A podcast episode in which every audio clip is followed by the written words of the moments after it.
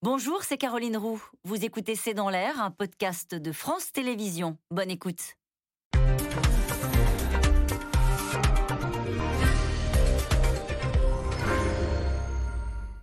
Bonsoir à toutes et à tous. Nous attendons vos questions SMS, Internet et réseaux sociaux pour alimenter notre discussion. Les jours se suivent et se ressemblent. Le prix des carburants continue euh, de grimper avec aujourd'hui un plus haut historique pour le gasoil et l'essence qui flirtent avec des records. Naturellement, euh, le débat sur le pouvoir d'achat s'empare de ce début de campagne. Chacun y va de ses propositions, hausse des salaires, chèque énergie, participation. Et ce week-end, le timide euh, retour des gilets jaunes sur les ronds-points a sonné pour l'exécutif comme une alerte les mêmes causes peuvent-elles produire les mêmes effets? À six mois de la présidentielle, est-ce que la tension sur le marché des carburants peut raviver la flamme de la contestation? Le gouvernement assure, chiffre à l'appui, que le pouvoir d'achat des Français a grimpé pendant cinq ans, des chiffres parfois d'ailleurs contestés euh, par la gauche, quand Emmanuel Macron, de son côté, assure lui qu'il ne veut laisser personne dans le désarroi. Flambée de l'essence, retour des Gilets jaunes, c'est une question. Et c'est le titre de cette émission. Avec nous pour en parler ce soir, Christophe Barbier, vous êtes éditorialiste politique et directeur euh, de rédaction de l'hebdomadaire Franc-Tireur. Avec nous, Mathieu Plane. Vous êtes économiste, euh, directeur adjoint du département analyse et prévision à l'OFCE. Citons votre repère sur l'économie 2022, publié aux éditions La Découverte. Avec nous ce soir, Emmanuel Anison. Euh, vous êtes grand reporter à l'Obs, spécialiste des mouvements contestateurs. Vous avez notamment suivi pendant longtemps le mouvement des Gilets jaunes. Nous allons y revenir longuement ce soir. Enfin, Jérôme Fourquet, vous êtes directeur du département opinion à l'Institut de sondage IFOP. Je cite votre dernier livre, La France sous nos yeux, coécrit avec Jean-Laurent Casselli et publié aux éditions du Seuil. Bonsoir à tous. Bonsoir. Bonsoir. Merci de participer à ce C'est dans l'air en direct. Je me tourne vers vous pour commencer euh, cette émission. Emmanuel Anison, vous avez, je le disais, suivi les Gilets jaunes. Ils sont de retour sur les ronds-points. C'est timide. Mais on a vu des chasubles, des gens motivés, avec euh, l'idée euh, que c'est le début, peut-être, de nouveau, de quelque chose. Comment est-ce que vous analysez ce qui s'est passé ce week-end? Les gilets jaunes, en fait, euh, se cachaient depuis euh, quelques mois. Ils avaient enlevé leurs gilets jaunes. Ils étaient devenus des citoyens en colère qui euh, manifestaient dans les rues contre le pass sanitaire, pour les hôpitaux publics, aux côtés des soignants. Et puis, il y a un retour de l'identité gilet jaune, c'est-à-dire qu'on a vu surtout des gens qui remettaient ce gilet, ce gilet qu'ils ne mettaient plus. Parce qu'ils avaient honte l'ont remis parce que, euh, parce que le gilet jaune, euh, c'était une cible euh, dans les manifestations. c'était le signal aussi de, voilà, de manifestations violentes, potentiellement dangereuses, parce que c'était un peu passé de mode et parce que d'autres causes ont pris le dessus. et, et que finalement, être gilet jaune, c'était se battre pour, pour des, des, causes qui étaient un peu un peu dépassé. Enfin, et, d'autres, d'autres causes plus importantes avaient l'air d'avoir plus le vent en poupe. Voilà. Donc on était devenus des citoyens en colère. Beaucoup le disaient, je, suis gilet jaune dans l'âme, mais je suis surtout devenu un citoyen en colère. Et puis là, euh, l'hiver approche, euh, euh, le, mouvement anti-pass sanitaire s'essouffle, les matières premières augmentent, le carburant augmente, et c'est vrai que tous les ingrédients qu'on avait vus en 2018 reviennent. Et donc, il y a eu une, un vrai mot d'ordre dans les réseaux sociaux de dire remettez votre gilet jaune, euh, revenez euh, sur les ronds-points, euh, reprenez la rue. Avec quelle revendication? La revendication à l'époque, c'était la taxe carbone. Il voulait faire plier le gouvernement. Là, que demande-t-il? Qu'attend-il du gouvernement? Là, ils attendent qu'il n'y ait pas de hausse de niveau de, enfin, du coût de la vie, en fait. C'est ça. Hein. On est toujours sur l'idée des travailleurs pauvres qui n'ont pas de marge de manœuvre et la moindre hausse. Alors là, il, me, il parlait même du prix des pâtes qui a augmenté parce que hausse du transport et hausse des pâtes. Donc la, moindre hausse, en fait, sur un budget dans lequel tout est compté, compte et, mm. est payé et ça, ça va gréver la vie d'une famille et euh, sur, des dépenses qui peuvent être des dépenses annexes, mais qui sont des dépenses, de culture euh, euh, et, auxquelles, ils tiennent aujourd'hui. Je continue avec vous, Emmanuel Anison, juste pour une question. Est-ce que vous avez senti la même humeur? On est à six mois d'un scrutin. On peut se dire, bon, bah, quand on est en colère, on va voter. Euh, c'est pas ça que vous avez entendu euh, Si vous comparez avec la façon dont les choses se sont passées en 2018, est-ce qu'il y a une colère Est-ce qu'il y a un sentiment d'abandon euh, C'est quand même un mouvement qu'on a retrouvé ce week-end dans une cinquantaine de villes. Alors évidemment, ça n'a rien à voir avec les chiffres de mobilisation de 2018, mais c'est une petite musique. C'est une petite musique, c'est une colère qui était là, qui est resté là. La colère aussi, euh, au fond, de ne pas avoir réussi ce qu'ils avaient essayé il y a trois ans. Et peut-être aujourd'hui l'idée qu'avec la présidentielle, il y, a, il y a une opportunité. Il y a une opportunité de se montrer, d'être entendu, y compris par les politiques. Et donc, ce qu'on entend beaucoup, c'est on veut peser sur cette année présidentielle. D'accord. Et cette opération rond-point, des ronds-points, est une opération de communication. Ne nous y trompons pas. C'est-à-dire qu'il y a eu un appel au rond-point sur le thème il faut qu'on redevienne visible. Euh, L'anniversaire des Gilets jaunes, c'est le 17 novembre. C'est très bientôt. Et, mais, mais, tous parlent de la présidentielle à suivre. Et cette année va être une année où ils vont essayer de se faire entendre. Mhm. euh, Jérôme Fourquet, sur, euh, sur l'humeur générale du pays et sur ce mouvement euh, des Gilets jaunes qui semble non pas reprendre, mais en tout cas, vous l'avez très bien décrit. Hein, c'est avant la présidentielle, peut-être une petite musique est en train de, oui, avec, de s'adresser au, au, président de la République. Alors, le, le, président de la République a pratiqué le quoi qu'il en coûte. Euh, ça a été massif. Euh, on rappelle qu'à la sortie de la crise des Gilets jaunes, 12 milliards avaient été donnés.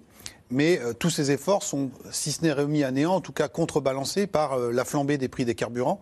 Et Emmanuel Lanison parlait aussi du coût des matières premières, qui fait que les fameuses dépenses contraintes de nos concitoyens euh, n'ont cessé d'augmenter. Et donc ça rogne. Quand on parle de pouvoir d'achat, il faut le prendre au sens premier du terme, ce qu'on peut se payer, ce qu'on peut s'offrir, offrir à ses enfants. Et tout ça est, est contraint. Et, et, laisse aussi euh, un goût de, de, tromperie chez certains par rapport, aux, par rapport, aux, statistiques officielles quand on dit le pouvoir d'achat a augmenté. Et les gens sur les ronds-points ailleurs vous disent mais on peut me raconter ce qu'on veut, moi, à la fin du mois, il ne me reste rien. L'INSEE, pour tenter de répondre à cela, a sorti une, des enquêtes intéressantes qui montraient que ce qu'ils appellent les dépenses contraintes, alors ils ont une définition assez restrictive des dépenses contraintes, il y a le logement qui, qui compte pour beaucoup, euh, la téléphonie, euh, euh, les assurances, eh bien, était passé de 12% euh, des dépenses des ménages en 1960 à 29% ces dernières années. Mais si on ajoute les carburants, si on ajoute l'alimentation, vous voyez que c'est beaucoup plus. Et c'est un peu le reste à vivre qui est rogné pour beaucoup de Français qui peuvent, ne peuvent plus, comme on l'entendait beaucoup, se payer le petit. C'est précisément ce qu'on disait en novembre 2018, on, ce que vous êtes en train de nous tout dire à fait. là. Donc on, on, retombe là-dessus, sachant que le gouvernement a euh, comment dire, engagé toute une série de cartouches. Il a déjà donné. Donc les, les, les marges de manœuvre sont, euh, sont moins, moins importantes. Mais effectivement, il y a le contexte de la présidentielle qui fait que la colère sera peut-être un peu canalisée en disant bah, si vous voulez vous exprimer, euh, voter euh, pour tel ou tel. Et je crois qu'on parlera tout à l'heure de certains candidats. Oui, de Jean-Luc Mélenchon notamment. Voilà, hein, qui essaient de préempter ces thématiques pour, euh, pour les utiliser dans leur campagne. Alors c'est vrai que l'histoire passe rarement les plats, euh, mais est-ce que les mêmes causes peuvent produire les mêmes effets? C'est ça la question qui est posée à l'exécutif, euh, Christophe Barbier. Oui, les mêmes causes peuvent produire les mêmes effets, même si les causes sont un peu différentes. C'est le marché mondial qui est en hausse, c'est pas une taxe décrétée par le gouvernement. Et même si, entre-temps, le gouvernement a appris, il a appris à être vigilant. Et on voit qu'en cet automne, la vigilance, la présence sur le terrain du gouvernement est beaucoup plus forte qu'elle ne l'était en 2018, où finalement on, on s'est réveillé du côté gouvernemental au moment de la de l'Arc de Triomphe. À ce moment-là, Emmanuel Macron revient d'un voyage à l'étranger et c'est là que, apparemment, il semble découvrir l'ampleur de la colère et le risque pour la stabilité du pouvoir. Aujourd'hui, le gouvernement surveille comme le lait sur le feu ce problème de carburant. Sauf que dans la boîte à outils du gouvernement, il y a deux réponses possibles. Une réponse immédiate qui est la baisse des taxes alors le prix du carburant va baisser tout de suite, mais pour tout le monde, y compris ceux ouais. pour qui cette hausse n'est pas dramatique. Ou bien le chèque carburant, le chèque énergie qui arrive après, et là on peut faire de la redistribution sociale, n'aider que les... On va voir quels sont les, les, outils dont dispose le gouvernement Christophe Barbier, mais plus, plus généralement, on sent bien qu'il y a un peu d'angoisse de la part de l'exécutif parce que tout le monde, enfin, au sommet de l'État, été traumatisé par ce qui s'est passé, et que là, il y a cette, cette, hausse des carburants, je le disais, qui ne cesse, voilà, qui s'installe dans le quotidien euh, des Français. Vous dites, ils surveillent ça comme le lait sur le feu. Ça veut dire qu'ils pensent que ça peut repartir. Bien sûr, ils pensent que ça peut repartir sur ce sujet-là comme sur d'autres, parce qu'on a fait très attention aussi pendant l'été à d'éventuelles colères agricoles sur fond de euh, difficultés à vendre la production ou euh, d'incidents climatiques. On a fait très attention à la colère des antivax qui auraient pu gonflé, ça n'a pas été le cas. On fait attention à toutes les colères, parce que ces colères, elles peuvent faire battre Emmanuel Macron. S'il y a du désordre dans la société, Emmanuel Macron peut perdre le soutien de cette France de droite, entre guillemets, qui n'a pas encore trouvé chaussure à son pied chez les républicains ou à l'extrême droite, qui considère que Macron a plutôt fait le travail, mais attention, s'il ne tient pas le pays, si on repart dans le désordre, cette France-là, elle peut le, le, quitter au profit d'un candidat plus dur. Euh, François Bayrou disait dans le journal du dimanche, euh, quand l'économie va mieux, la question du pouvoir d'achat revient naturellement. En fait, c'est la faute à la croissance. Euh, c'est l'idée que la croissance est revenue, que l'économie va bien. On nous dit les voyants sont au vert, donc euh, naturellement, euh, les gens se disent je veux ma part du gâteau. C'est ça. On regarde. Alors d'ailleurs, ce qui est en fait presque une bonne nouvelle, c'est qu'on parle même plus de la crise Covid. hein. Alors même que c'était quand même dévastateur d'un point de vue économique. Donc euh, finalement, l'économie a rebondi très vite. Et là, on commence à faire le bilan un peu de cette évolution du pouvoir d'achat, avec aussi une communication gouvernementale assez axée sur cette question du pouvoir d'achat, qui dit le pouvoir d'achat a augmenté, qu'il y a eu de la redistribution fiscale, à peu près 24 milliards redistribués aux ménages sur l'ensemble du quinquennat, mais avec ce sentiment, pour beaucoup, de ne pas le ressentir, quoi. et qui est confronté à cette problématique actuelle, qui est la remontée des prix de l'énergie. Et donc c'est vrai que cette thématique, elle est euh, extrêmement sensible. hein. Euh, on le voit, hein, si on reprend euh, la petite séquence, euh, la hausse de la taxe carbone, c'est janvier 2018. hein. Et en fait, c'est en octobre 2018 que les choses euh, vont agir. Et c'est suite à la hausse des prix du pétrole. La taxe carbone, elle a été créée bien avant. Et donc, en fait, il y a un décalage. Et euh, les gens se rendent compte beaucoup plus de ce que ça va leur coûter au quotidien que les gains fiscaux que vous allez avoir une fois par an par la suppression de la taxe d'habitation, par exemple. Donc, il y a cette, euh, cette difficulté euh, euh, aujourd'hui pour le gouvernement sur cette communication du pouvoir d'achat. Euh, et en même temps, comme vous dites, quand l'économie va mieux, on se dit, bah, si l'économie va mieux, c'est- que où, où va l'argent quelque part Et donc pourquoi j'ai pas plus quoi? Hum, C'est vrai parce que ça c'était vraiment le- les, les éléments de langage, comme on dit, de cette rentrée, hein, Mathieu Plane, de dire oui, ça va bien, les voyants Oui. sont au vert. Oui, ils sont au vert euh, et on parle de macroéconomie. Euh, et donc en fait, je ne sais pas si la problématique pour achat est une problématique globale parce que quand vous baissez l'ISF par exemple, vous avez un gain de pouvoir d'achat pour les ménages, mais c'est pas pour tout le monde.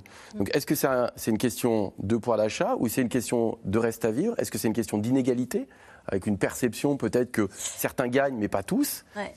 Le débat est compliqué, donc c'est vrai que quand on parle de macroéconomie, je pense qu'on est assez loin parfois de la perception euh, d'un certain nombre de... bah, Et on y reviendra sur ces indicateurs parce que le FCE a produit aussi un des Ouais. indicateurs pour expliquer euh, euh, globalement que les chiffres étaient plutôt favorables sur la question Mm. du pouvoir d'achat et on voit bien que la perception, et on a des éléments chiffrés là-dessus, des Français est très différente. En tout cas, c'était un peu comme un air de déjà-vu euh, des Gilets jaunes sur les ronds-points. 40 000 personnes se sont retrouvées dans une cinquantaine de villes de France selon les forces de l'ordre. On est loin des grands samedis euh, de 2018, mais le gouvernement surveille le mouvement, on l'a dit, comme le lait sur le feu. Et sur le terrain, on veut croire à une reprise de la mobilisation. Reportage Mélanie Nunes avec David Lemarchand et Ilana Assincote. On est là, on est là.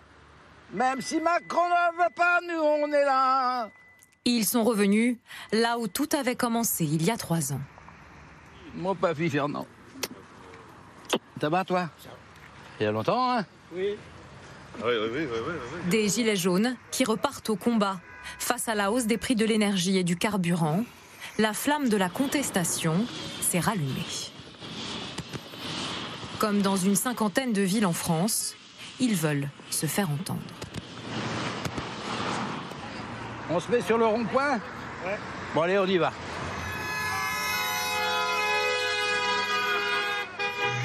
À 46 ans, Pascal est aide-soignante et gagne 1500 euros par mois.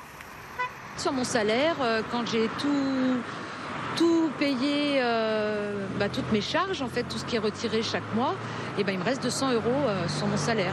Donc 200 euros pour me nourrir. Voilà, donc c'est compliqué. Moi, j'ai ma fille qui est de retour à la maison parce qu'elle a perdu son travail. Bonjour. Je suis d'accord avec le mouvement depuis le début parce que tout devient cher et que maintenant même mettre le plein dans la voiture c'est catastrophique. Des gilets jaunes qui vont lancer un appel aux dons car ils comptent reconstruire leur ancien QG. Trois palettes et deux marteaux. Ça, les planches, tout ça, puisqu'on a, on, j'ai tout ce qu'il on a faut. tout ce qu'il faut, c'est pas les, pas les ouvriers qui manquent. C'est pas, c'est pas les courageux qui manquent en Bretagne. Tristan a remis son gilet jaune sur le tableau de bord. Il a voté les Républicains en 2017, mais ne croit plus dans ce parti pour 2022. Ils sont tous en train de se tirer dans les pieds. C'est incroyable. C'est euh, moi je veux être euh, candidat, moi je veux être candidat. euh, on sait même plus qui va représenter la droite aujourd'hui. Donc euh, tout ce qu'ils veulent c'est le pouvoir. Et les citoyens ils ils s'en foutent. Pour moi ils s'en foutent totalement. On a, on a notre mot à dire pour les élections présidentielles et pendant 5 ans on est prié de se taire. Pour travailler, il parcourt 80 km tous les jours. Un trajet coûteux depuis la flambée du carburant. Bah, je vois qu'il est à 1,54€. Voilà. Pratiquement 1,55€. Et ça fait mal. Alors Tristan n'a plus les moyens de faire le plein. Je mets 10 euros de temps en temps. Et j'attends vraiment d'être dans la limite, de la limite de la réserve pour pouvoir en remettre. En 2018, il était moins cher que ça et on s'est réveillé. Et, euh, trois ans plus tard, il est encore beaucoup plus cher. Donc voilà, on a l'impression qu'on s'est foutu de nous. On est, pour moi, on est des pompes à fric aujourd'hui. Le gouvernement a pourtant promis un chèque énergie, mais insuffisant pour ce salarié au SMIC et père de trois enfants. On est obligé de mettre, euh, de mettre le chauffage et puis bah ouais, euh, bah oui, ça coûte. hein. Ça coûte énormément. Donc là, on va, on va essayer de, de le déclencher le plus tard possible. Même si là, il fait très froid le matin, bah, on va le déclencher le plus tard possible si possible. On n'a pas le choix de toute façon. On est obligé de faire des efforts. De toute façon, on doit serrer la ceinture, on est pris à la gorge. Euh, moi, je me sens étouffé avec tout ce qui augmente. Retour sur le rond-point. Fernand est le doyen du groupe. À 84 ans, ce retraité a dormi deux mois dehors pendant la contestation. Ici, c'était le, QG. Et derrière, là-bas, c'était une cabane construite dans le bois euh, où on dormait. Je pense euh, euh, surtout à mes, petits-enfants, mes arrière-petits-enfants. on voudrait leur, leur laisser un monde meilleur, comme les anciens nous ont laissé. Parce que ce qu'il y a aujourd'hui, les congés payés, tout ça, si les gens ne s'étaient pas battus en 36, il n'y aurait pas ça aujourd'hui. Se mobiliser pour peser à six mois des élections. tous les candidats. Il faut qu'ils il faut qu'ils pensent aussi euh, à ce mouvement-là. Parce que si ça reprend, euh, ils vont tous être confrontés à, à ce problème. Un mouvement pour l'heure assez peu suivi, Macron nous fait la guerre et sa police aussi. mais qui pourrait repartir de plus belle la veille d'un vote présidentiel sa police aussi.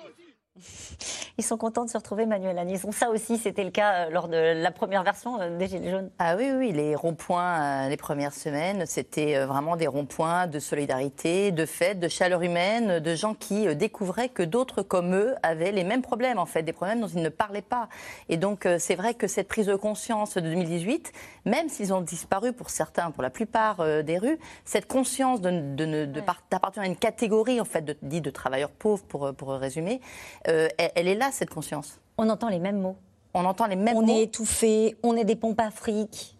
Et on voit les mêmes profils, c'est-à-dire que là, dans ce reportage, c'est quand même euh, marquant. On voit la femme aide-soignante, euh, et on sait que le monde soignant est- était extrêmement présent chez les, les- les Gilets jaunes, et beaucoup d'ailleurs de femmes aussi seules, monopa- familles monoparentales.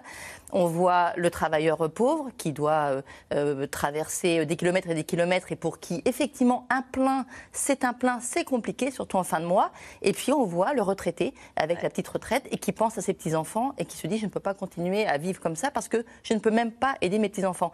Finalement, toute cette diversité qu'on avait en 2018, on la retrouve aujourd'hui avec les mêmes mots et les mêmes profils. Jérôme Fourquet. Et c'est les mêmes lieux. hein, C'est-à-dire les ronds-points qui desservent les grandes zones commerciales où 70% du commerce se fait. Et euh, donc c'est bien le, le poumon de, de notre économie post-industrielle. Et donc on a aussi cette, cette population qui dit voilà, on est obligé de serrer sur tout, on, peut, plus- on, on va arbitrer sur les petits plaisirs que, que l'on se faisait, etc. etc. Et, et on entend aussi beaucoup, et on voit sur les, les slogans, euh, le retour de la thématique de la taxe. De la taxe. et en disant en fait on s'est fait avoir puisque on nous avait fait des promesses et si on retombe dans les mêmes problèmes, c'est que les, les sujets n'ont pas été traités à la racine, c'est-à-dire qu'à un moment le gouvernement a peut-être distribué, mais pour euh, les plus remontés d'entre eux, ils vont dire que tout ça c'était pour les endormir et qu'en fait euh, les problèmes reviennent et donc euh, on- Ça, ça peut prendre. C'est-à-dire, notamment sur la question des carburants, l'idée de dire, quand on fait le plein, bah, il y a 60%. euh, 60% de taxes. hein, et rappelez-vous, euh, on était déjà en Bretagne, Jacqueline Moureau, qui était une des figures initiales du mouvement, s'était fait connaître par un, un coup de gueule sur Facebook en disant Qu'est-ce que vous avez fait du pognon? Qu'est-ce que vous faites du- qu'est-ce que vous avez fait du pognon? Marine Le Pen aujourd'hui dit je veux rendre aux Français leur pays et leur argent. Hein, et donc on est bien là-dessus. C'est à la fois certes la hausse des cours, mais aussi les taxes qui sont jugées comme étant euh, insupportables. Euh, alors c'est le cas pour le carburant, mais regardons aussi euh, ce qui se passe pour les, cigarettes. Les cigarettes, le paquet, il est à peu près à 10 euros. Et dedans, il y a une part très importante de taxes. Et comme ce que, vous disiez, c'est la baisse de la taxe d'habitation. Vous empochez la bonne nouvelle une fois par an. Ouais. Le plein d'essence ou les cigarettes, c'est tous les jours. c'est- voilà, ou une fois par la- une fois par semaine, et donc on a l'impression, ces Français ont l'impression d'être d'être euh, en permanence euh, matraqués. Là où c'est plus douloureux aussi peut-être que euh, en 2018, c'est que c'est toutes les matières premières qui augmentent. C'est pas uniquement les, les carburants, donc il y a le gaz, l'électricité, les produits alimentaires, euh, et, donc tout ça, ça, ça- ça vient rogner ce, ce- ce budget disponible.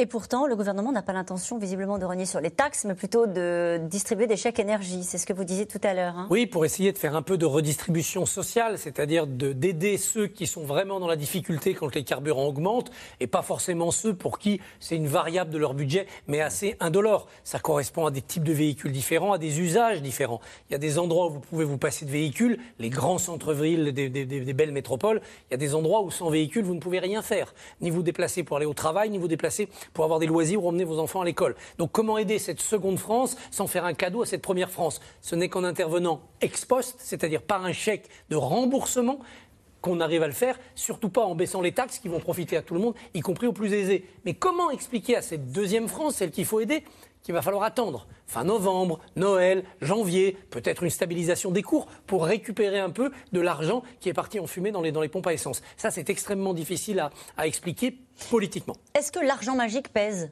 Dans ce moment-là C'est-à-dire qu'on se dit, bon, au final, on s'est rendu compte qu'on pouvait déverser sur l'économie des milliards d'euros. Est-ce qu'on ne peut pas faire quelque chose pour mon quotidien? Ça pèse. Vous avez mis euh, 100 milliards dans un plan de relance. Pourquoi ne mettez-vous pas quelques milliards dans une aide à personne en danger? Ce qui pèse aussi, c'est la cagnotte fiscale. Mythe ou réalité? Euh, ça va mieux pour le pays, l'économie repart, l'argent rentre dans les- par les impôts. Quand on fait le plein d'essence, il y a beaucoup d'argent qui va dans, dans les taxes. Donc, l'État est en train de se faire une cagnotte, rendez la cagnotte. Ça avait failli coûter très cher à Lionel Jospin, donc on parle d'il y a plus de 20 ans maintenant. Il avait dû s'expliquer sur ce- cette cagnotte. Ça commence à peser aujourd'hui, d'où les propos très rapides de Bruno Le Maire, il n'y a pas de cagnotte.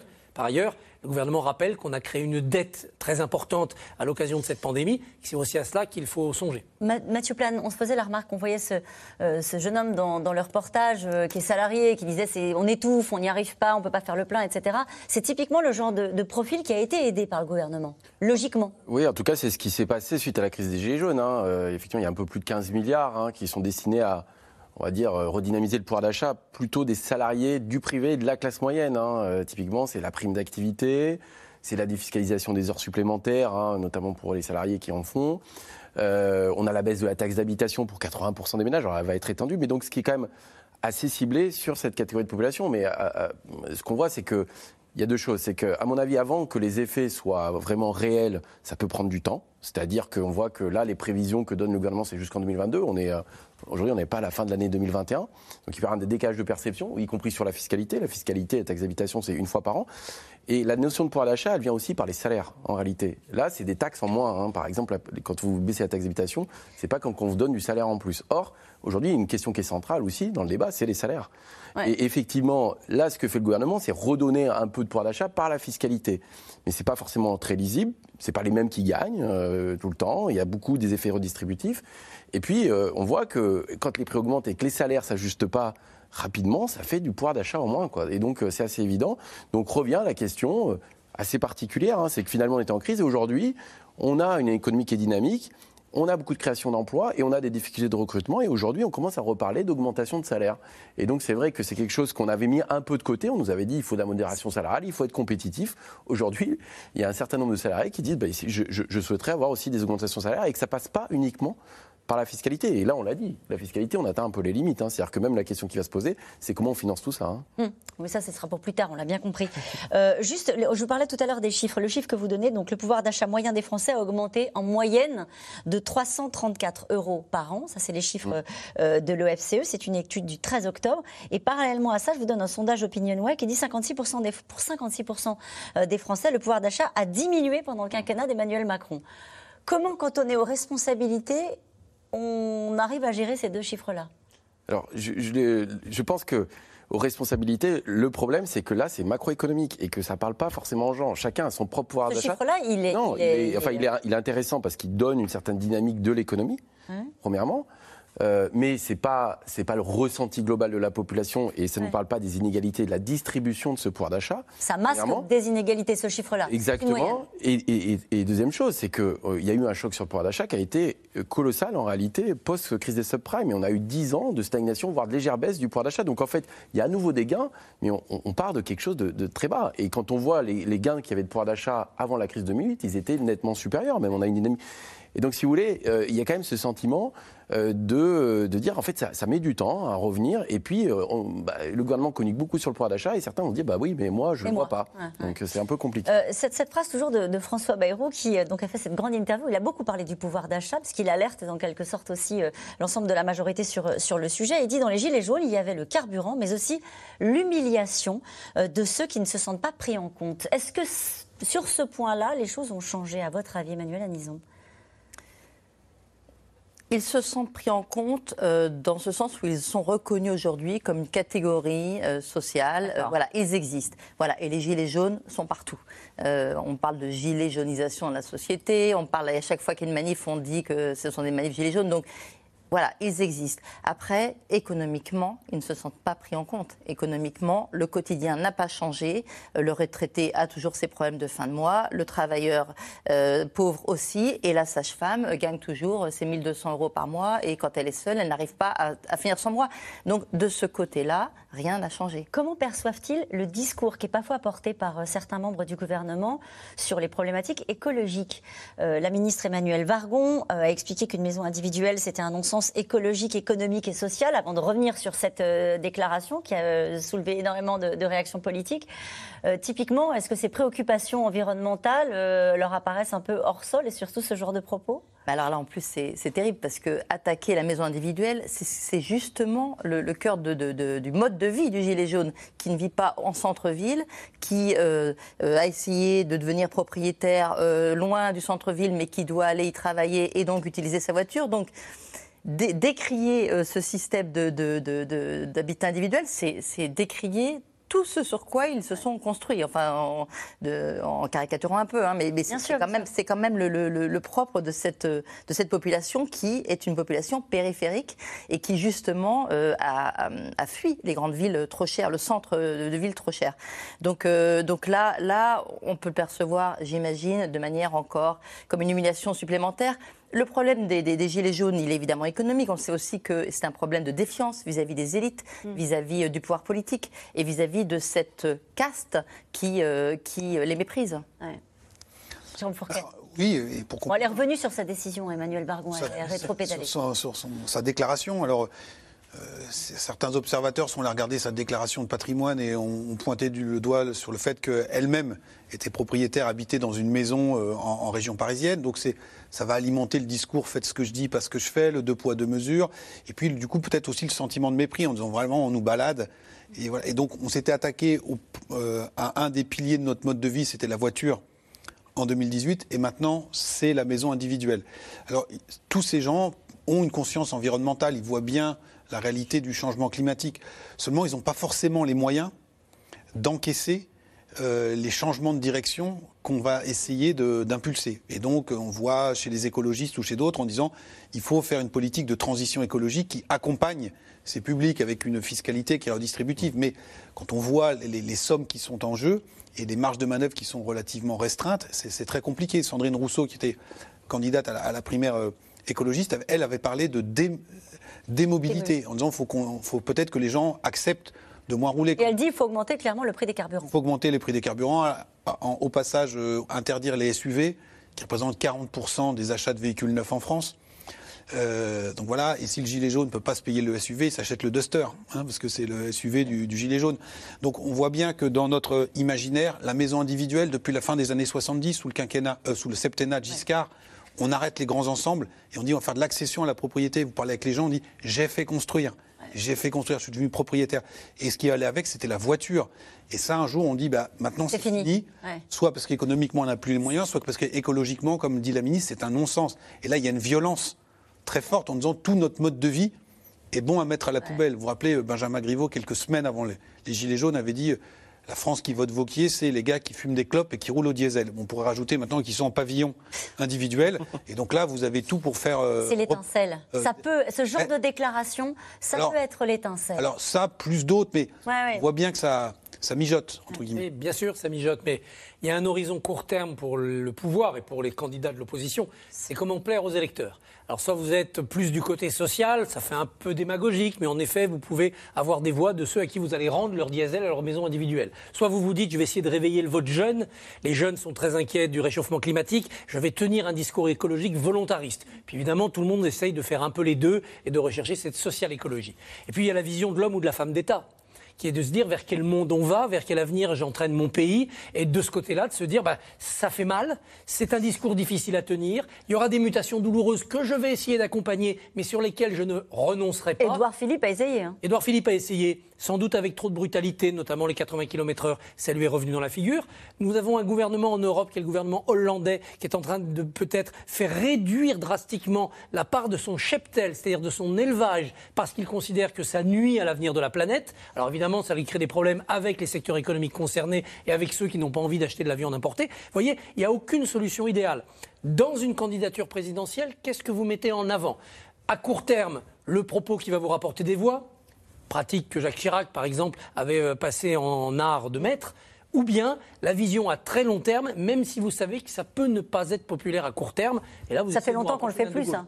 Ça fait longtemps qu'on ne le fait plus, mais les Français savent distinguer. Et ils savent que quelqu'un qui ne leur fait que des promesses dorées à court terme, c'est quelqu'un qui n'est pas forcément digne de la fonction. Donc il faut faire attention à ce, dosage. Euh, la vérité douloureuse, mais prometteuse d'un avenir meilleur, notamment pour les jeunes générations, ça peut valoir de l'estime et peut-être des voix vous pensez, quand, vous, quand vous parlez de ça, vous pensez notamment à vos questions environnementales. Vous pensez que c'est possible aujourd'hui de dire, c'est pardon, mais peut-être vous allez penser que je caricature, mais est-ce que ça n'est pas ce que dit Sandrine Rousseau, qui dit l'objectif, bah, c'est de, de, faire la transition écologique le plus rapidement possible parce qu'il y a urgence et il faut décarboner notre économie. Donc, ça fait mal, mais on y va vite. Mais il faut que les efforts que vous demandiez aux gens ne soient pas perçus comme des sacrifices inhumains. Efforts et sacrifices, c'est pas la même chose, et que la contrainte que vous leur imposez ne soit pas perçue comme une punition. Quand vous leur dites acheter du diesel pendant 20 ans, puis du jour au lendemain, euh, le diesel va augmenter, c'est une punition. Quand vous leur dites attention, les fourchettes et les gobelets en plastique, c'est terminé, donc on se donne un an, deux ans, mais on arrête. Même quand vous leur dites les emballages des fruits et légumes au 1er janvier, le plastique, c'est terminé, donc ça sera en vrac, ou alors avec des emballages carton plus chers au moins vous leur décrivez l'horizon et ils avancent en connaissance de cause. Mathieu Plane? Oui, non, il y a un point important. On est toujours confronté à ça et je trouve qu'il y a un peu d'impréparation là, du coup pour le gouvernement. C'est la, difficulté à réconcilier fin du mois et fin du monde. Hein. C'est le fameux. À chaque fois, on revient là-dessus. Je trouve que cette question-là, elle est, commence à être connue. Hein. C'est qu'en fait, la transition écologique va être douloureuse. Mm. C'est pas gagnant-gagnant. À un moment, on a dit transition écologique, tout le monde va gagner. Non, en fait, il y aura des perdants. Et ces perdants-là, il faut les compenser. Et donc, les compenser, ça veut dire trouver des systèmes. Ils ont déjà compris qu'ils étaient des perdants. Voilà, ils, ont, compris, ils ont compris. Et donc, c'est vrai que la question du chèque carburant, elle aurait pu être travaillée en amont parce que les prix de l'énergie sont volatiles. De fait, c'est pas nous qui les réglons. Et donc, c'est étonnant que ça arrive comme ça euh, à ce moment-là. Et je pense qu'il y avait quand même un quinquennat pour préparer cette transition. Perdants. Et en plus, ils ont l'impression que c'est inutile parce que les Chinois, les Américains ne font pas d'efforts. Emmanuel Et perdants parce que euh, on pourrait par exemple parler du télétravail, permettre que les gens restent chez eux, sauf que l'aide-soignante, télétravaille pas, l'artisan, il télétravaille pas, et que très souvent, ce sont des professions qui ne peuvent pas télétravailler. En tout cas, on les a vus tout à l'heure, ils étaient les plus mobilisés hein, en 2018. Les retraités veulent euh, se faire entendre. Ils ont manifesté de leur côté, hein, c'était au début du mois, eux aussi évoquent une baisse de leur pouvoir d'achat et expriment un sentiment de déclassement. Reportage Juliette Perrault avec Laszlo Gélabert et David Lemarchand. Chaque mois, la même histoire pour cet ancien agent de maîtrise, aujourd'hui à la retraite. Des factures de plus en plus élevées, à commencer par l'électricité. Avant, je payais prélèvement mensuel 103,94 euros. Là, c'est monté à 115,88 euros. Et c'est beaucoup ça pour vous bah, C'est quand même euh, pas mal, quoi. Mais à partir du 1er janvier, avec les, ce qui est prévu, l'augmentation de l'électricité, qui va prendre encore une hausse conséquente, conséquente. Donc ça va faire encore, donc ça va amputer en plus sur le pouvoir d'achat et sur mon pouvoir d'achat. Des retraités inquiets pour leur pouvoir d'achat et qui le font savoir. Début octobre, ils étaient plusieurs milliers à manifester un peu partout en France. Ah, de l'injustice, hein, on ressent, parce qu'on a travaillé toute notre vie, et puis on, voit que même une fois qu'on est à la retraite, il faut encore se battre. Je suis à la retraite, Euh, et ça fait 10 ans que ça, ça ne bouge pas. On fait attention à tout, on achète moins de vêtements, on, Bien sûr. on gâte moins les petits-enfants qu'on ne le faisait avant, On va fait quand même marcher le on fait marcher le commerce et on a l'impression qu'on veut nous enterrer. Un sentiment de déclassement particulièrement présent chez les 13 millions de retraités du privé qui bénéficient d'une pension complémentaire. En 10 ans, la valeur du point servant de base au calcul de leur pension a été revalorisée de 5,71% pour les salariés, 5,50% pour les cadres, bien loin de l'augmentation de l'inflation sur la même période, 9,88%. Une perte de pouvoir d'achat qui va s'accentuer encore un peu plus dès le mois prochain. À partir du 1er novembre, les retraites complémentaires augmenteront moins vite que l'inflation, jusqu'à 0,5 points en dessous. Objectif, redresser les comptes du régime mis à mal par la crise sanitaire, mais aussi maintenir l'équilibre du système. Une orientation défendue par le patronat. Quelle génération on privilégie? C'est ça la question finale. Là, on demande un effort effectivement de 0,5 par rapport à l'inflation sur les générations qui profitent actuellement de leur retraite, mais on préserve les générations futures Un effort de plus, trois ans après la fronde des retraités en début de quinquennat. En cause à l'époque, la hausse de la CSG. Une promesse de campagne du candidat Macron, mais que le président, une fois élu, a eu bien du mal à faire passer. Ah, vous nous avez vraiment pompé. hein. Non, non, non, non, non, c'est pas vrai, mais je vais vous Ah bah, expliquer. les retraités, dites donc, euh, Oui, mais je vais vous expliquer. on a travaillé toute notre vie Et vous avez travaillé toute votre vie pourquoi ben, pour avoir une retraite. hein. Non. Si vous regardez le système français tel qu'on l'a, vous avez travaillé toute votre vie pour payer la retraite de vos aînés. C'est un système qui marche comme ça en France. Face à la pression des retraités, accentuée par le mouvement des Gilets jaunes, l'exécutif avait fini par reculer. Les retraités constituent une partie précieuse de notre nation.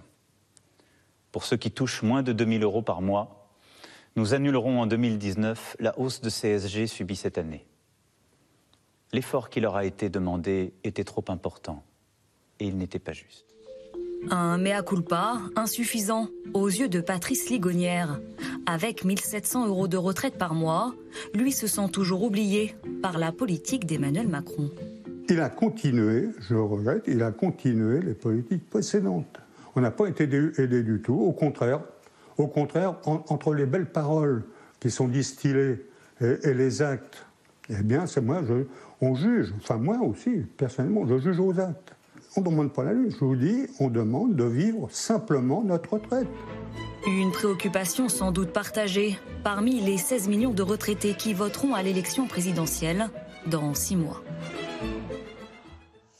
Et cette question, pourquoi l'exécutif oublie-t-il les seniors alors qu'ils sont ceux qui votent le plus, Christophe Barbier? Il ne les oublie pas. La preuve, on l'a entendu, Emmanuel Macron a reculé sur cette hausse de la CSG qui n'était pas si énorme que ça économiquement, mais qui était douloureuse socialement et dangereuse politiquement. Pas tant parce que les retraités manifestent, même si c'est un vrai signe qu'une société où les plus âgés descendent dans la rue, mais parce que les retraités, en effet, ils votent. Et que le rendez-vous de la sanction électorale peut être très virulent. Surtout dans un paysage politique où Macron ne se sent pas menacé par sa gauche, mais menacé à droite, par une offre pléthorique à droite, donc des, candidats qui peuvent attirer ces, ces retraités. Les retraités veulent de la stabilité, ils sont très européens, ils veulent de la bonne gestion. Là, Macron peut leur parler. Mais ils veulent aussi qu'on leur garantisse ce pouvoir d'achat, qu'on leur garantisse de ne pas être menacés. Et là, ils ont euh, euh, de, la rancœur envers, ce président. Et pourtant, et pourtant, cette génération-là, elle a de la chance d'avoir aujourd'hui une retraite longue, parce qu'ils vivent longtemps, et tant mieux pour eux, payée par des actifs de moins en moins nombreux, à qui on demande donc un effort de cotisation de plus en plus élevé. Ces actifs-là et ceux des générations futures, puisqu'en plus, on crée de la dette. Enfin, pour sauver ces personnes âgées, et on a bien fait de le faire, on a arrêté l'économie. On a endetté le pays. On a mis l'économie à l'arrêt. On a dit aux actifs, vous ne travaillez plus. Chômage partiel quand même pour les actifs. Parce qu'il faut sauver tous les fragiles. Vous êtes en train de leur dire qu'ils n'ont pas à se plaindre. Ben, si, ils ont, ils ont à se plaindre, puisqu'on l'a vu. Les retraites progressent moins que l'inflation. Donc, en effet, leur situation se dégrade. Mais ils doivent se dire pour qui, à qui je dois penser? Je dois penser à mes enfants, quinquagénaires, quadragénaires. Je dois penser à mes petits-enfants qui sont en train de faire des études, qui dans 5 ans vont trouver un boulot. Quel boulot? Qui vont travailler et cotiser pendant combien de temps tout au long de leur vie? Pour avoir, eux, quelle retraite? Donc, ces retraités doivent commencer à penser redistribution Vous intergénérationnelle. avez entendu Christophe ils Barbier, c'est pas ce qu'ils vous disent Ah dans le reportage, et, et c'est d'ailleurs légitime. Ils disent on a travaillé toute notre vie il faut un discours politique qui les entraîne dans ce sens-là. Et que Ouais. ces générations disent c'est pas parce que j'ai travaillé toute ma vie qu'on me doit quelque chose aujourd'hui. J'ai travaillé Ouais. toute ma vie, en effet, pour payer les retraites de mes aînés qui, eux, vivaient peu de temps après la prise de leur retraite. Aujourd'hui, je dois me concentrer sur l'intérêt général du pays et des générations à venir. C'est très difficile comme discours politique à tenir, ça c'est vrai. Euh, Est-ce que les chiffres euh, confirment ce sentiment euh, partagé par certains retraités qui se sont mobilisés au début de mois en disant on a perdu, nous, du pouvoir d'achat? Les retraités ont été plutôt euh, malmenés, en tout cas au début, hein, avec cette hausse de CSG. Il y a eu aussi euh, la désindexation des pensions, c'est-à-dire qu'elles n'ont pas été revalorisées comme l'inflation. C'est ce qu'on a vu. Euh, et donc oui, au départ, c'était même assumé. hein, c'est-à-dire, Emmanuel Macron disait que les retraités devaient faire un effort pour soutenir le pouvoir d'achat des Ça, actifs. ça a été corrigé. Et ça, ça a été corrigé en partie, hein, c'est-à-dire que pas totalement. Il est revenu sur la, euh, la hausse de CSG pour une partie des, des- des retraités plus modestes, hein, pas pour l'ensemble des retraités. Mais du coup, euh, on voit, hein, c'est une espèce de, de, de bonne taux fiscal, parce que finalement, les retraités vont regagner, parce qu'il y aura la suppression de la taxe d'habitation. Ils vont payer plus de CSG, mais auront moins de taxe d'habitation. Par contre, ils payent plus cher leur essence, ils vont aussi fument, pour le coup, ils paieront aussi un peu plus cher.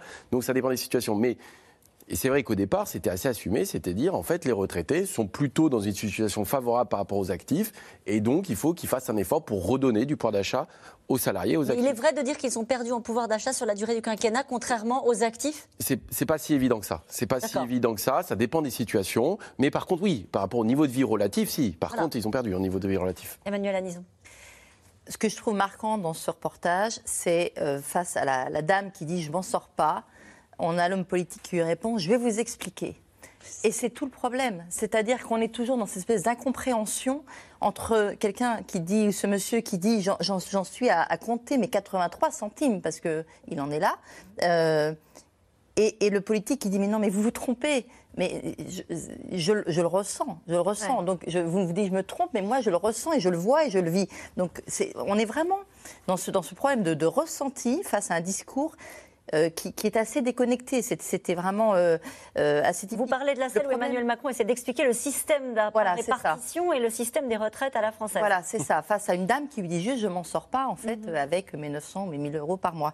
Il y, a, il y a une autre chose qu'on ressentait beaucoup sur les ronds-points. Il y avait beaucoup de retraités sur les, sur les ronds-points chez les Gilets jaunes, qui ont tenu longtemps sous, pendant, pendant tout l'hiver euh, 2018-2019.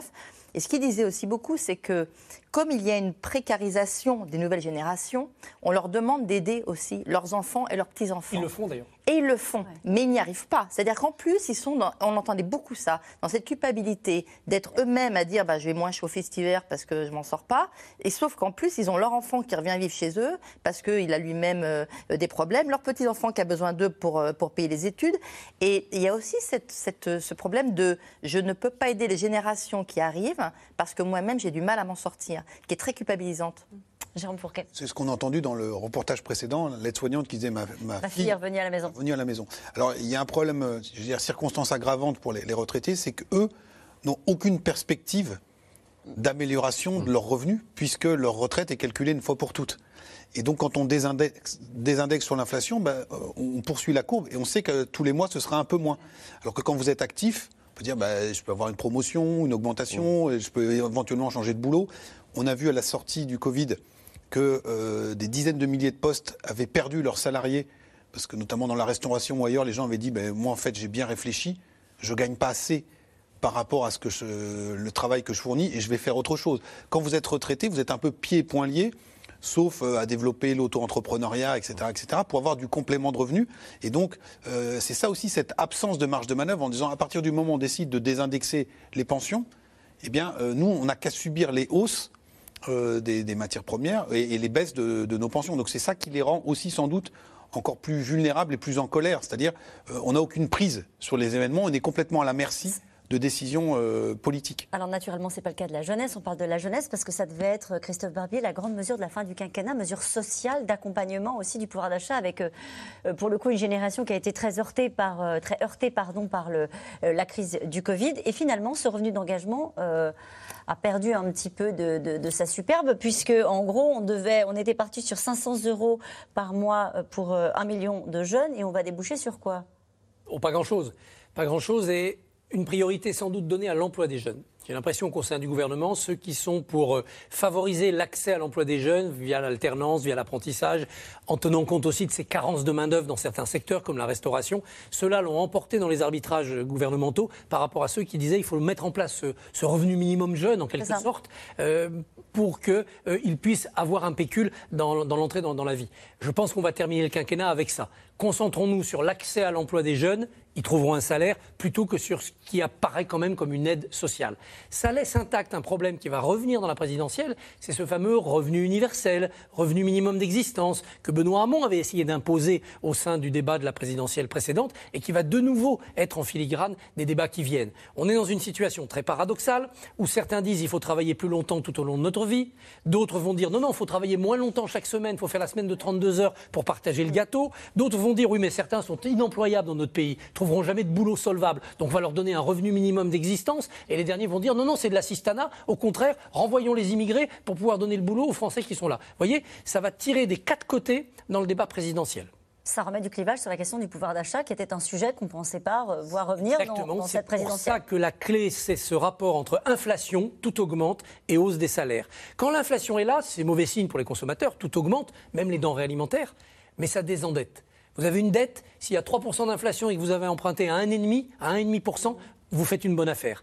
Les générations qu'on a vues, les retraités d'aujourd'hui, dans les 30 glorieuses, ce sont des générations qui se sont endettées, notamment pour leur logement. C'était une bonne affaire, ils ont remboursé facilement. L'inflation n'est pas que vicieuse, pourvu que la hausse des salaires soit là.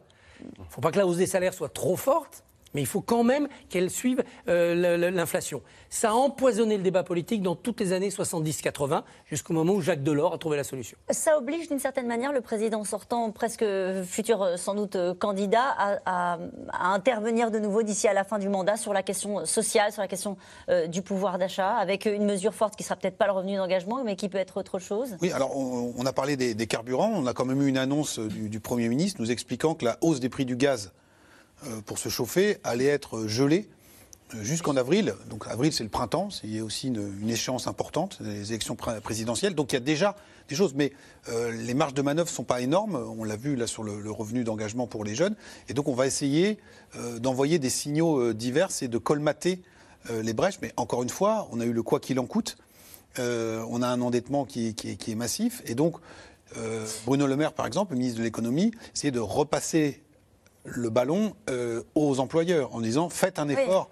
Sur euh, vos salaires pour euh, donner des primes. Et, et c'est vrai qu'à droite, euh, les, les principaux candidats, je pense à, à Valérie Pécresse ou à, à, Xavier Bertrand, sont sur ces- Voilà, des propositions concernant la hausse des salaires avec des mesures très significatives. Voilà, Une augmentation on de parlait 10% pour Valérie Pécresse. Voilà, alors on parlait de- du, revenu, du revenu de base euh, et d'autres d'autres, euh, euh, vieux débats reviennent en France, comme par exemple la question de la participation. Oui, le Grenelle des salaires pour Arnaud Montebourg, une prime au travail pour euh. Hein, donc on, est là-dessus, et parce qu'on voit bien que le, gouvernement est un peu euh, au taquet, parce qu'on a, beaucoup distribué. On parlait des jeunes, il y a quand même eu le pass culture. Hein, C'était plusieurs centaines d'euros qui ont été donnés, etc.. Donc ça fait, euh, ça fait quand même beaucoup. Là, il y a un chèque énergie quand même pour une partie des, Français. Et donc je ne vois pas une hausse du SMIC intervenir dans les mois qui viennent de manière substantielle. En tout cas, il y en a un euh, qui veut s'adresser à l'électorat populaire, celui de la précarité énergétique, celui qui vit dans le noir, comme il dit. C'est Jean-Luc Mélenchon qui a présenté hier à Reims son nouveau mouvement, l'Union populaire, retraite à 60 ans, SMIC à 1400 euros, avec un objectif, faire revenir vers les urnes, et vers lui sans doute, les abstentionnistes, Léa Dermidjian et Arnaud Fora.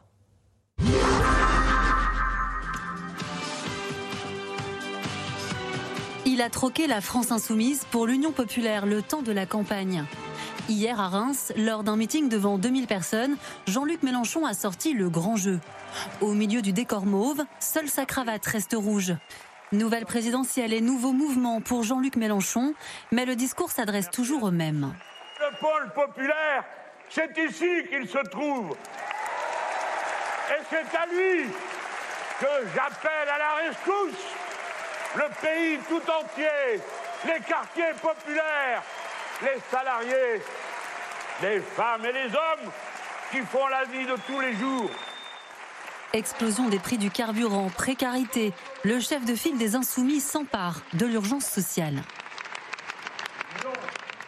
La pauvreté n'est pas la marge du système, c'est son cœur. c'est le résultat du système lui-même. La pauvreté, c'est vivre dans le noir. La pauvreté, c'est vivre sans chauffage. La pauvreté, c'est tous les jours se demander si on va payer le loyer ou bien l'essence, si on va payer l'électricité. Dans son programme L'avenir en commun, Jean-Luc Mélenchon fait plusieurs propositions. Retraite à 60 ans, blocage des prix de première nécessité et surtout augmentation du SMIC à 1400 euros, des mesures approuvées par les militants. Là, on y va petit à petit. Euh, Le, le SMIC euh, euh, à 1400 euros, c'est un minimum euh, minimum. 1400 euros net. Il faudra que ça aille plus loin. Il n'est pas normal que qu'actuellement euh, la, la misère augmente euh, à ce point. La misère sociale qui éloigne les électeurs des urnes. Alors la France insoumise veut faire la chasse aux abstentionnistes. Notre priorité, c'est d'aller voir les abstentionnistes et de les convaincre de venir aux urnes pour appliquer un programme de rupture. Le résultat de l'élection dépend de cela. Et aujourd'hui, ceux-là, ils sont absents des radars. Nous, nous ne voulons pas que l'élection présidentielle soit une nouvelle élection sans le peuple. C'est extrêmement important. Et nous sommes les seuls à accomplir cette tâche. Et ça a commencé dès cet été, avec des militants de la France insoumise chargés de mobiliser les habitants des quartiers populaires avant la présidentielle. Bonjour madame. Euh, Est-ce que vous pourriez, s'il vous plaît, m'ouvrir la porte? Nous venons faire du porte-à-porte. Nous venons à la rencontre des habitants. Je vous remercie. Exemple ici à Tarbes, avec Marie-Josée Sanchez, qui a grandi auprès de ses habitants. J'ai jamais voté. Ah, ben voilà. Ni pour le maire, ni pour tout ce qu'il y a. J'ai jamais voté. hein. Ah, Mais c'est dommage parce que je vous dis que il y a des gens, il y a des gens qui sont dans la misère à cause des gouvernants que l'on a. Et si tous ces mécontents allaient s'inscrire sur les listes électorales et voter une fois, juste le temps que ça change, bon sang. Et là, une fois, quand ça a changé, on arriverait à vous persuader que c'est intéressant de le faire et que ça vaut le coup. Je veux dire, que personne n'ait moins de 1200 euros pour vivre, ça vous intéresse pas? J'ai jamais vu le changement. moi. Parmi ceux rencontrés ce jour-là, tous ne sont pas abstentionnistes. Certains sont même des électeurs de Jean-Luc Mélenchon qu'il faut reconquérir. D'accord. Qui vous rend sceptique? Euh, le contexte actuel, les dernières propositions peut-être de Mélenchon, ces dernières euh, interventions, euh, voilà, ça m'a fait douter. Quoi. Il y a tout un ensemble de choses qui m'ont fait un petit peu douter. Mais vous arrêtez pas une même- personne, voilà. Une bataille contre l'abstention que veut à tout prix gagner Jean-Luc Mélenchon, lui qui n'est pas passé loin du second tour lors de la dernière élection présidentielle? Allez chercher les nôtres à la maison pour qu'ils viennent voter. Parce que s'ils votent, on a gagné. Parce que s'ils votent, on a gagné. Parce que s'ils votent, on a la majorité. À six mois du scrutin, les sondages donnent au leader de la France insoumise entre 8 et 13% d'intention de vote, contre 13 à 15% à la même époque, en 2017.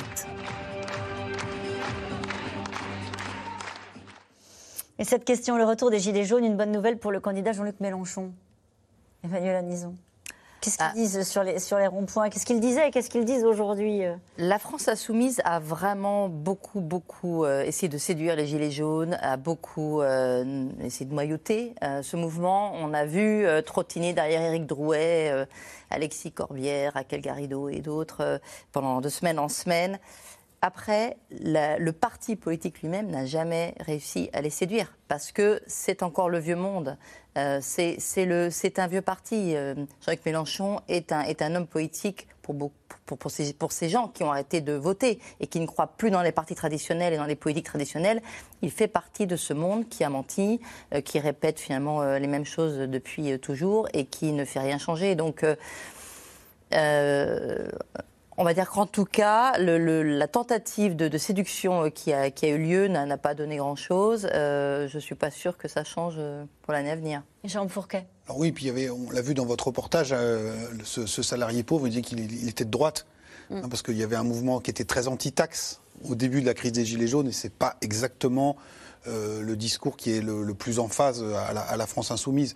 Cela étant, le fait que les Gilets jaunes reviennent remet dans le débat la question du pouvoir d'achat, et donc euh, c'est un, avantage pour Jean-Luc Mélenchon en disant peut-être qu'on parlera moins d'identité d'immigration, de sécurité, ce qui a fait la dynamique en faveur de Zemmour. Et donc, c'est toujours pareil, c'est les éléments de cadrage, c'est de quoi on parle sur cette campagne. Si le pouvoir d'achat revient, c'est une, bonne, surprise ou une bonne nouvelle pour, euh, pour Jean-Luc Mélenchon. Ensuite, là, ils, euh, ils font le pari de la, ce qu'ils appellent la mobilisation populaire. Parce qu'ils se disent, voilà, il faut faire voter les HLM, le salarié précaire qui, structurellement, est plutôt de notre côté, mais qui part des intérêts, des goûts. On l'a entendu, hein, Voilà. ça n'a jamais rien changé. Ça, voilà.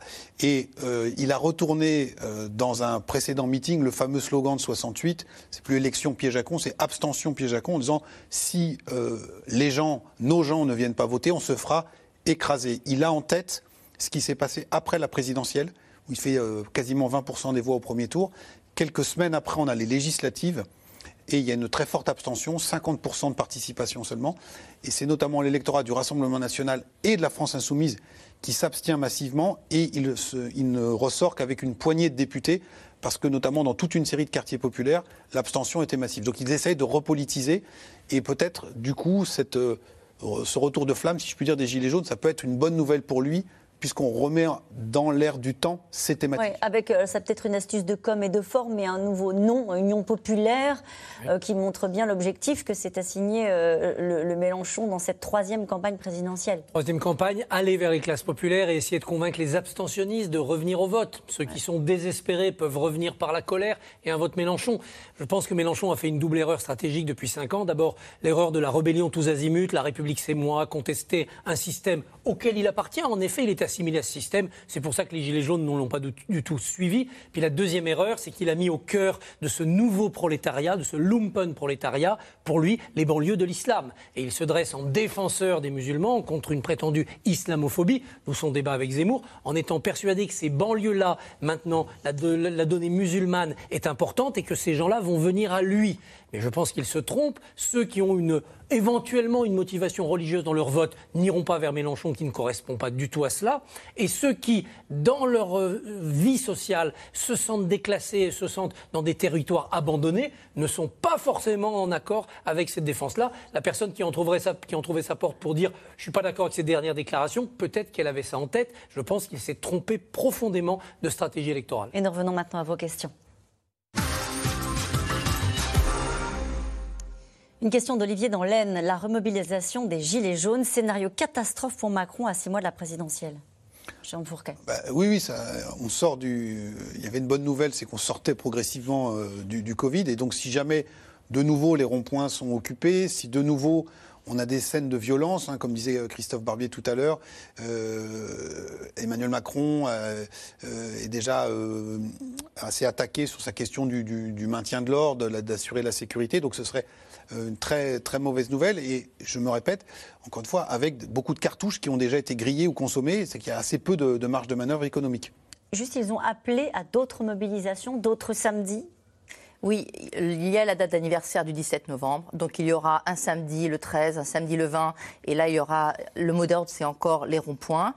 Euh, et il y a la volonté de peser jusqu'à l'élection présidentielle d'une manière ou d'une autre. Ça peut être par des blocages. Je regarde beaucoup l'Italie aussi et les blocages. Euh, qu'est-ce qui se passe en Italie? Des blocages de, de ports, de raffineries, euh, ce genre d'actions. Euh, le, le nombre n'est plus là, hein, entendons-nous. Il y a une reprise de rond-point, mais pas du tout au niveau de ce qu'il y a eu il y a trois ans. Donc, elle est, elle est là, elle est symbolique, elle peut être forte, mais euh, peu, imagine, voilà, peu imagine que l'effet masse qui avait provoqué la terreur du, du- du- du- du- du politique euh, puisse de revenir de nouveau. En revanche, l'idée d'action plus ciblée, plus symbolique et, euh, et plus, plus éclatée, mais forte euh, au moment de cette présidentielle, ça clairement, il y a des gens qui y travaillent aujourd'hui. Une question de Gérard en Seine-et-Marne, qui est fonctionnaire, c'est une précision. Je ne soutenais pas les Gilets jaunes il y a trois ans, mais maintenant je me pose la question. Bah, en tout cas, la, la- la donnée sociale, la donnée de précarité, de redistribution, elle est au cœur de cette relance économique qu'il ne faut pas rater. Mais avec, pour les Gilets jaunes, le même défi qu'il y a trois ans. C'est-à-dire, quel débouché politique Il y a trois ans, ils ont échoué. Il n'y a eu une- aucune liste aux européennes, aucune liste concrète aux municipales. Ouais. Est-ce que là, les Gilets jaunes vont réussir à infuser la campagne présidentielle, éventuellement à pousser un candidat? Le défi d'organisation est devant eux. Emmanuel Je n'ai pas parlé, mais d'ailleurs, il y a quelques candidats, euh, gilets jaunes, citoyens en Ouais. colère, Fabrice Grimal, par exemple, euh, voilà, qui... Une autre question. Sur quels critères seront distribués les chèques carburant Alors, C'est- c'est- Ben, c'est justement toute la question, parce que le dossier n'est pas totalement instruit. hein. C'est, euh, premièrement, il faut définir des conditions de ressources pour cibler les ménages les plus modestes, mais jusqu'où on monte. Euh, donc il faut savoir les niveaux de revenus. Deuxièmement, ce qui est intéressant sur ce chèque carburant, c'est qu'il vise euh, les personnes plutôt modestes, mais qui ont une voiture et qui ne peuvent pas faire autrement que prendre leur voiture pour aller travailler. Donc c'est-à-dire qu'il faut être capable d'identifier ces personnes-là qui ne peuvent pas faire autrement et qui n'ont pas la possibilité de prendre les transports en commun. Xavier Bertrand l'a fait dans les Hauts-de-France au début de son mandat en Mais 2015. voilà, et ce qui est intéressant, c'est que euh, non, ça prend du temps. Et puis, il faut- va falloir que ces ménages-là le demandent. Donc, euh, entre le moment où ça va être instruit, où il y aura les critères, que ça va être demandé, ça peut prendre plusieurs mois. Donc, ça peut arriver avec retard. Le reproche qu'on peut faire, c'est que cette question-là était déjà sur la table. On aurait pu anticiper, c'est On ce aurait que pu vous disiez anticiper. tout à l'heure. Une question de Bernard dans le Rhône. Au lieu de distribuer des chèques énergie, ne devrait-on pas baisser les taxes pour soutenir la consommation? Bon, on retrouve là-dessus, hein, c'est le discours anti-taxe et qui euh, est exacerbé dans le cadre des carburants, puisque 60% du prix euh, sont constitués par des taxes. Avec même ceux qui s'y intéressent, euh, qui écarquillent les yeux en disant il y a des taxes sur les taxes, hein, puisqu'il y a une TVA qui s'applique sur une partie du prix qui est déjà lui-même taxé. Et donc pour beaucoup de Français, c'est le symbole. hein, vous voyez le, ce qui passait tout à l'heure sur, sur votre écran, c'est stop tax, ou euh, je paye, tu payes, il profite. C'est rendez l'argent ou passe l'argent, etc. etc. Pourquoi c'est écarté par Bruno Le Maire comme cela a été fait ce matin? Bah, parce qu'il considère qu'il n'y a pas d'effet de redistribution sociale, puis surtout c'est un fusil à un coup. Si vous passez la TVA par exemple de 20 à 5,5 comme le propose Marine Le Pen, qu'est-ce que vous faites si les prix de l'essence augmentent encore le trimestre prochain? Vous n'avez plus de marge. Tandis que le chèque, bah, vous pouvez le, le rééditer au fur et à mesure de ces événements. Notons que c'est une préoccupation européenne. D'abord parce que beaucoup de pays européens ont le même système de taxes et tous les prix de l'énergie sont liés par des accords européens. Le- le- L'Europe, l'institution européenne, a a autorisé les gouvernements à jouer sur les taxes, ce qui n'est pas toujours le cas quand on parle de Bruxelles. Et il faut savoir que ça coûte aussi très cher. C'est que la TICPE qui rapporte 30 milliards par an, si vous baissez d'un centime, sur une année, ça fait 500 millions d'euros aux finances publiques. Donc imaginez si vous baissez de 10 centimes par raison pendant 6 On peut mois. C'est plusieurs milliards. plus se permettre. Bah, vous pouvez vous permettre, mais à un moment, il va y avoir posé poser la question du financement. C'est-à-dire que là, et ce qui est intéressant dans les programmes politiques, tout le monde parle du pouvoir d'achat, mais jamais comment on finance les mesures. C'est-à-dire qu'on dit on va baisser la fiscalité, euh, on va euh, faire de nouvelles dépenses, des nouvelles primes, etc. On le dit souvent ici, Mathieu Plane, mais ça, on a l'impression que c'était le monde d'avant. Oui, mais le monde d'avant, on va revenir un peu quand même. Euh, au bout d'un moment, c'est-à-dire que là, on est dans un monde très particulier jusqu'en 2022. Euh, et d'ailleurs, on le voit, la grande différence avec 2017, c'est que les, programmes économiques ne sont pas du tout ce qu'on dit bouclés. C'est-à-dire qu'on a des mesures partielles, mais on ne comprend pas l'ensemble. Et donc, euh, ça va poser question. C'est-à-dire qu'à un moment, la question du pouvoir d'achat, elle est quand même très dépendante du fonctionnement de l'économie, de la croissance, de la productivité, de la possibilité de distribuer les salaires. Là, en fait, on, on donne du pouvoir d'achat, soit par des prestations supplémentaires, soit par des baisses d'impôts, mais sans nous expliquer qui paye à la fin. Une question de Daniel dans le Rhône. Pourquoi distribuer des chèques au lieu d'augmenter les salaires? Mais parce que ce n'est pas, le gouvernement qui a la possibilité d'augmenter les salaires. Il peut le faire pour les fonctionnaires. Euh, et on voit que c'est, quand même assez compliqué.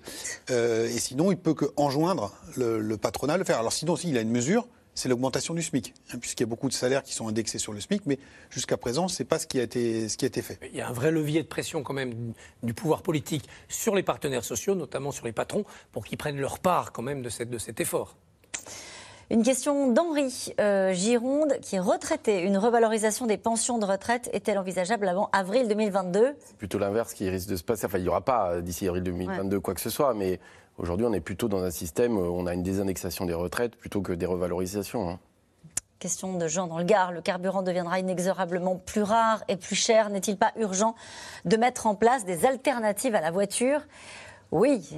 Oui, oui, oui, mais bien sûr, mais c'est pour ça que le plan 2030 d'Emmanuel Macron a insisté sur la voiture à hydrogène, il a insisté sur un nouveau mix énergétique, mais vous voyez qu'en même temps, il y a une France qui se bat pour qu'il n'y ait pas d'éoliennes.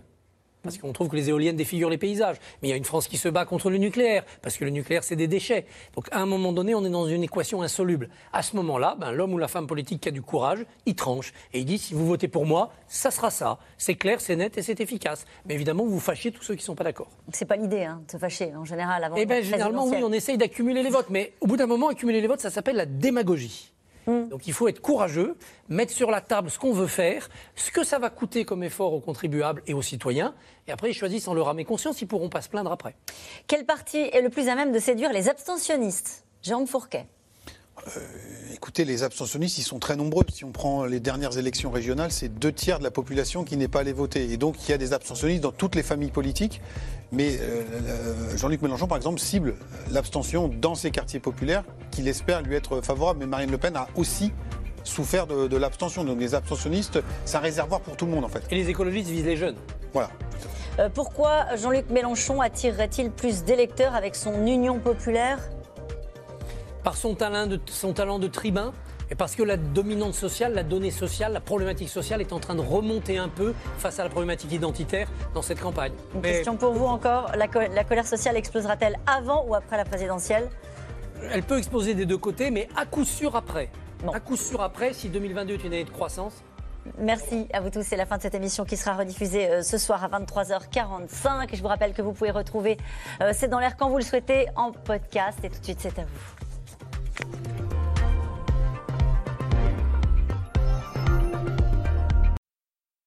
C'était C'est dans l'air, un podcast de France Télévisions. Alors s'il vous a plu, n'hésitez pas à vous abonner. Vous pouvez également retrouver les replays de C'est dans l'air en vidéo sur France.tv.